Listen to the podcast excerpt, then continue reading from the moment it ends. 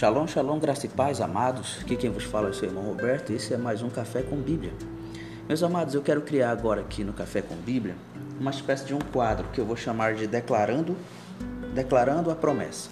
Toda vez que você ler no podcast é assim, Declarando a Promessa, aí vou colocar uma numeração para identificar um, dois, três, conforme a gente for gravando. Porque existe um grande homem de Deus chamado Gary Haynes, ele é, missionário e Deus tem, deu para ele o ministério de ensino de uma família americana de pastores. Ele passou pela Amazônia também.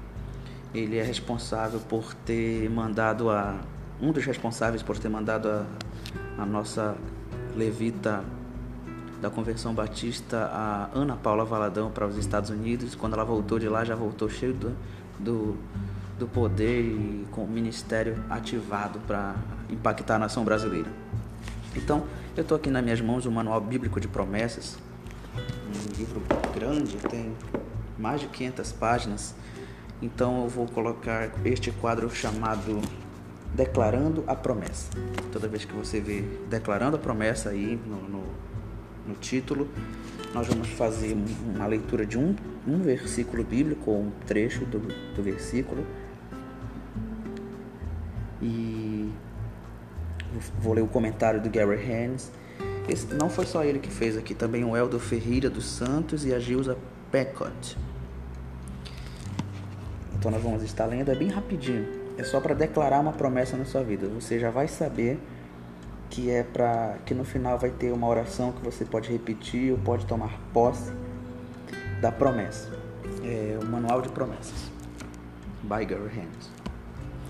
Então vamos lá, o texto que nós vamos ler agora, ele se encontra lá no livro do Gênesis, no versículo 8, no, no capítulo do 8 e versículo 22. Eu quero ler aqui na versão, na NVI, uma versão internacional.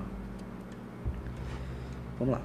Gênesis 8, 22. Enquanto durar a terra, plantio e colheita, frio e calor, verão e inverno, dia e noite, jamais cessarão.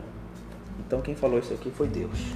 E uma vez que Deus falou, Ele está estabelecendo leis da natureza, que tem também um grande significado espiritual, como por exemplo a lei da semeadura, as estações rodando em harmonia, o dia e a noite. E eu quero abrir um parênteses aqui que toda vez que você ler dia e noite na Bíblia, é a divisão do tempo que Deus faz. Porque Veja só, veja bem.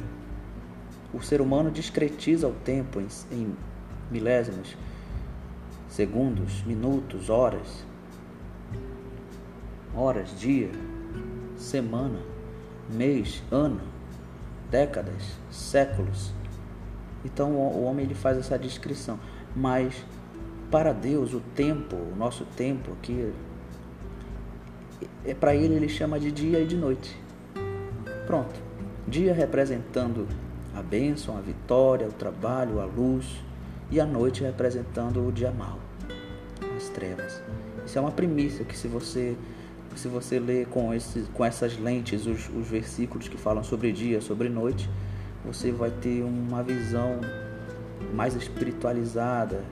Tente fazer isso. Como por exemplo, o choro pode durar uma noite, mas a alegria vem pela manhã. Não é interessante isso? Então quero deixar essa, esses óculos para que você possa ler com essa lente. A próxima vez que você ler dia, toda vez que você ler dia ou noite na Bíblia.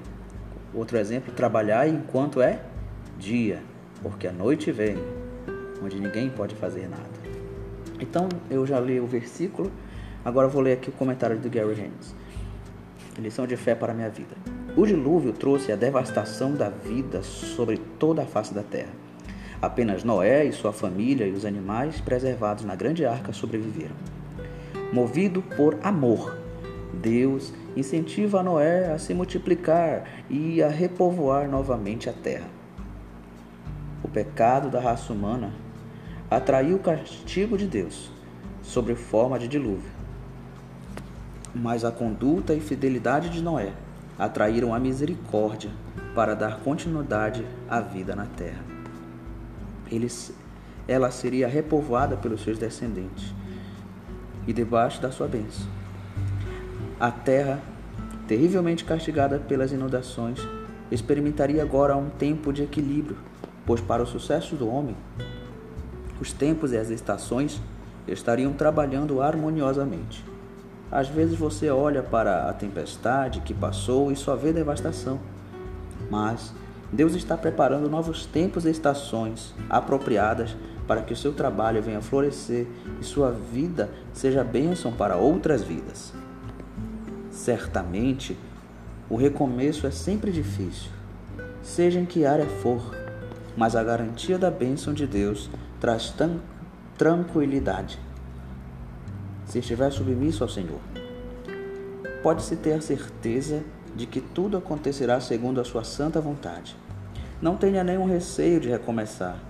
Não tenha medo de sair da, da arca e enfrentar agora essa nova estação. Mas cuidado, porque você terá amanhã o que você plantar hoje. Lembre-se, é Deus quem está preparando as estações certas que florescerão na sua vida como fruto de sua promessa. Aleluia. Agora, esse nós temos aqui o trecho declarando a promessa. Você pode repetir ou você pode ouvir, mas você não pode deixar de tomar posse. Então vamos lá. Senhor, eu sei que as tempestades virão. E sei que muitas coisas edificadas poderão ruir mas acredito, eu acredito nos desafios de Deus para a minha vida. Em construir coisas melhores e também grandes. Não me deixarei desanimar. Não posso pensar no que ficou para trás. Deus, Deus me chama para olhar para frente e entender o seu chamado. Eu sei que Ele já me prepara o dia de amanhã. Que Sua mão trabalha sem cessar, sem cessar para o meu sucesso.